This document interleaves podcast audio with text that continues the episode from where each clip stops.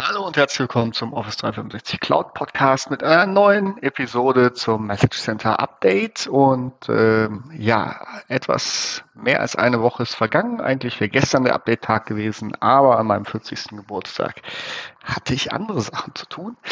Nichtsdestotrotz sind wieder 23 äh, Meldungen im Message Center, was einfach zeigt, wie wichtig es ist, regelmäßig dort reinzugucken und ähm, auf dem Laufenden zu bleiben zusätzlich zur Roadmap. Und äh, wie immer, äh, wenn ihr dabei professionelle Unterstützung braucht, damit ihr sicher seid, dass all eure ähm, ja, Änderungen im Tenant auch äh, rechtzeitig zu euch kommen, dann könnt ihr mich gerne ansprechen und ich helfe euch dabei, das unter Kontrolle zu bringen und auch als Service die Sachen in schriftlicher Form jede Woche für euch bereitzustellen.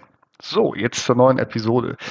Ähm, ja, fangen wir an mit einem Lizenzthema und zwar geht es da um die Dynamics-Lizenzen, die wurden und Power Apps-Lizenzen, die wurden im äh, Rahmen der Covid-Pandemie wurden die verlängert, konnte man die weiter nutzen, ohne, äh, ohne Kosten zu verursachen. Das wird sich ab dem 1. Januar ändern. Da bitte ich, äh, ja, guck in dein Tenant, guck, ob deine ähm, Lizenzen äh, dort ziehen und äh, bereite dich darauf vor, äh, die Kosten zu tragen oder die Lizenz abzugeben. Im Bereich Microsoft Forms, ähm, wo wir Formulare erstellen können, um Umfragen oder Quizze äh, durchzuführen, ähm, ja, hat man natürlich das Phishing-Problem. Äh, die Phishing, die Forms, die als Phishing potenzielle Kandidaten angesehen wurden von Microsoft, sind äh, dann geblockt worden. Jetzt gibt es die neue Option als Admin da auch ein Unblock zu machen. Vielleicht ist es ja so, dass ihr die Information braucht, auch wenn sie aus äh, ja, Sicht von Microsoft Phishing sind, aber für euren Use Case passen. Wer den OneDrive Client nutzt und dort die Known Folder Moves nutzt, das sind die klassischen ähm, ja, Dateifolder, die ihr kennt, äh, Documents zum Beispiel. Ähm, da könnt ihr weitere Konfigurationen vornehmen.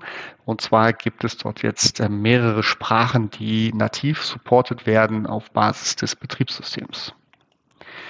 Für diejenigen, die ähm, Intune nutzen, ähm, das äh, Microsoft ähm, ja, äh, zieht den Chromium-based MDM Config Policies zurück. Ich weiß nicht, wie ich das besser übersetzen soll oder überhaupt übersetzen soll für, für Edge. Äh, wenn ihr diese Technologie nutzt, dann guckt rein, denn da müsst ihr in Intune eure Policies anpassen. Dann kommen wir wieder zu einem OneDrive-Thema. Äh, bisher konnte man äh, Files, ähm, die nicht mit OneDrive gesynkt werden sollten, auf dem Client ähm, konfigurieren. Ähm, dass die nicht mitgenommen werden. Jetzt gibt es dazu eine zentrale ähm, Einstellung, die ihr vornehmen könnt. Ähm, ja, und dann werden die auch mit einem neuen Zeichen angezeigt, nämlich not synced und kein Fehler. Das heißt, äh, für die Nutzer ist es deutlich angenehmer. Also da zum Beispiel könnt ihr eure äh, Ink-Files, also Shortcut-Files dort rausnehmen. Wer schon Records Management betreibt der ähm, bekommt neue Security ähm, oder, ähm, ähm, Gruppen, genau, Security-Gruppen, um dedizierter äh, die Berechtigung zu vergeben, wer im Bereich Records Management äh, welche Aufgaben hat. Das wird im Security und Compliance Center ähm, ja, äh, konfiguriert, beziehungsweise im, im Compliance Manager, äh, Compliance Center. Genau. Und ähm, ja, guckt da mal rein. Wenn ihr Meetings aufsetzt in Teams, dann gibt es eine neue, äh, beziehungsweise äh, ab Dezember werden die, Teil, wird die Teilnahme an dem Chat äh, angepasst. Und zwar, wenn ihr ein Einzelmeeting ähm, zu einem Einzelmeeting einladet, dann werden alle, die in der Originalnachricht eingeladen wurden und die Leute, die für die es vorgewordet wurde, äh, haben sofort Zugang zum Chat. Wenn man jemanden hinzufügt im Meeting, dann bekommt er nur für diese Dauer des Meetings äh, darauf Zugriff. Bei den wiederholenden Meetings ist es so, dass nur die im Original eingeladenen äh, Mitglieder äh, ja, Zugang zum Chat haben und die, die es weitergeleitet bekommen haben oder direkt eingeladen wurden, äh, bekommen dann für die Dauer des Meetings den Zugriff. Also da nochmal darauf achten, ähm, ja, nicht, dass sich da ändert, was man sieht im Chat und wie lange man dann auch an dem Chat teilnimmt. Ja, im Service Health gibt es eine neue Namen für die Office Client Applications. Die heißen jetzt Microsoft 365 Apps. Falls ihr darauf irgendwelche hard-coded äh, Reports aufgebaut habt, müsst ihr euch darum kümmern. Ansonsten denke ich, ist es selbsterklärend. Der Graph stellt jetzt im GA, also General ähm, Availability, weitere Konnektoren zur Verfügung, die ihr nutzen könnt, um zum Beispiel ServiceNow oder ähm, den Data Lake anzubinden. Das äh, betrifft dann aber euch, auch euer Indexquota, also ähm, ja, ausprobieren, ob es für euch hilfreich ist, diese Informationen über den Graph zur Verfügung zu stellen. Wenn ihr dann äh, das mit Ja entscheidet, dann habt auch ein Auge auf die äh, vertragliche Situation, denn ähm, ja, da, da, werden Ressourcen benutzt, die äh, Kosten verursachen. Ein Feature, das ich äh, ja, das vermisst wurde in der neuen Meeting Experience, ist das Fullscreen äh, in einem Teams-Meeting. Das wird wieder zurückgeführt. Ich habe es bei mir auch schon gesehen. Also das ist ähm, schön, dass wir den äh, den Eintrag am 13. November bekommen und äh, mit der Aussage, we roll this out in late October. Ähm, passiert ab und zu, also äh, ja, genau. Trotzdem ein Grund, weiterhin das Message Center, Message Center zu äh, prüfen, regelmäßig.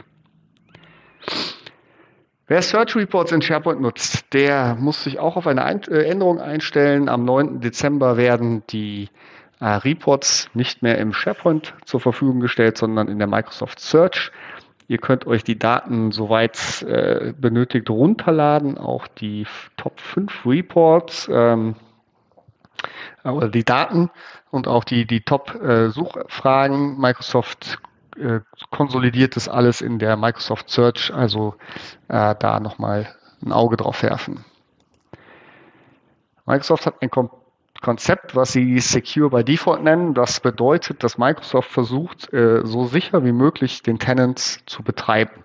Dazu gehört auch, dass von Microsoft ähm, also erkannte Phishing-Mails ähm, geblockt werden. Das konnte man bisher über, ähm, über eine Allow-List noch umgehen. Da konnte man dann sagen, ja, von diesem äh, Sender bitte nicht die so klassifizieren und nicht blocken.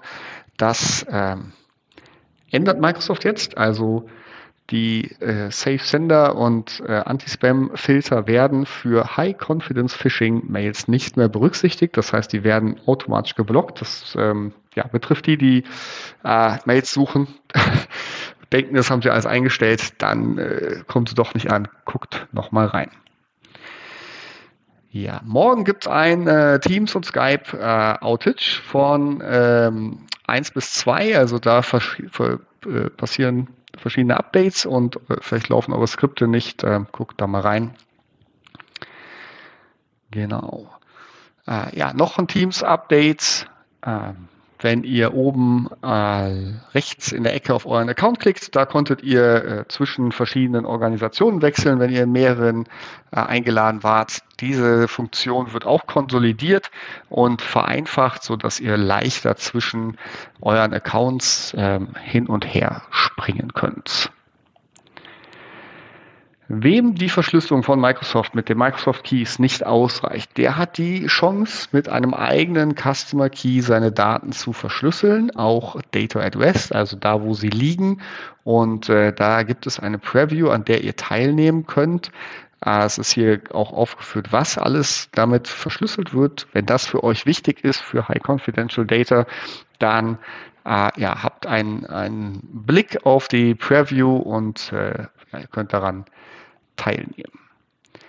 Eine Erinnerung nochmal, es wurden Azure-Zertifikate ähm, ja, nicht mehr verlängert, die müssten angepasst werden, insbesondere wenn ihr sie hardcoded drin habt. Das ist eine längere Mail, die nicht viele betrifft, deswegen überspringe ich die. Die Yammer Desktop App, äh, App wird im März nächsten Jahres abgedatet. Die alte Version wird nicht weitergeführt, sondern es wird auf die neue umgestellt für diejenigen, die die Yammer Desktop App nutzen, das bitte schon mal im Hinterkopf behalten und für das Update planen. Speziell für uns in Deutschland bietet Microsoft an, kostenlos die Daten aus dem europäischen oder auch aus dem amerikanischen ähm, Data Center nach Deutschland zu legen, insbesondere die Daten at rest. Ähm, nicht alle Services sind in Deutschland verfügbar. Das heißt, äh, ihr könnt nicht komplett aus Deutschland operieren, weil der, die Daten zwar in Deutschland liegen, aber euer Service in der EU betrieben wird. Gibt einen guten Artikel bei LinkedIn vom Raphael Kölner, den man sich angucken kann, wo die Vor- und Nachteile nochmal aufgezeigt sind. Aber wenn es euch interessiert, dann bitte meldet euch bis zum 1. Mai bei Microsoft und dann werdet ihr in den nächsten zwei Jahren ohne weitere Kosten äh, migriert. So, dann äh, überspringe ich ein paar Sachen, weil wir schon aus der Zeit laufen. Wir sind wieder bei zehn Minuten, viele Updates. Ähm, das letzte Update, was ich euch mitgeben möchte, sind, dass die Notifications in Teams jetzt vom Nutzer eingestellt werden können, ob sie weiterhin in Teams aufpoppen oder in eurem Betriebssystem Notifications, also in der Windows äh, Newsbar oder auch im, im iOS und ähm, äh, macOS und ähm, ja, das, diese Entscheidung hat der Nutzer, um vielleicht da seine Informationen zu konsolidieren. Das äh, ja, kann man ihm mitteilen im Rahmen einer kleinen Schulung. Ich hoffe, euer, euch hat das Update gefallen. Und wie immer braucht ihr Unterstützung, dann meldet euch bei mir. Nächste Woche gibt es die nächsten News aus dem Message Center.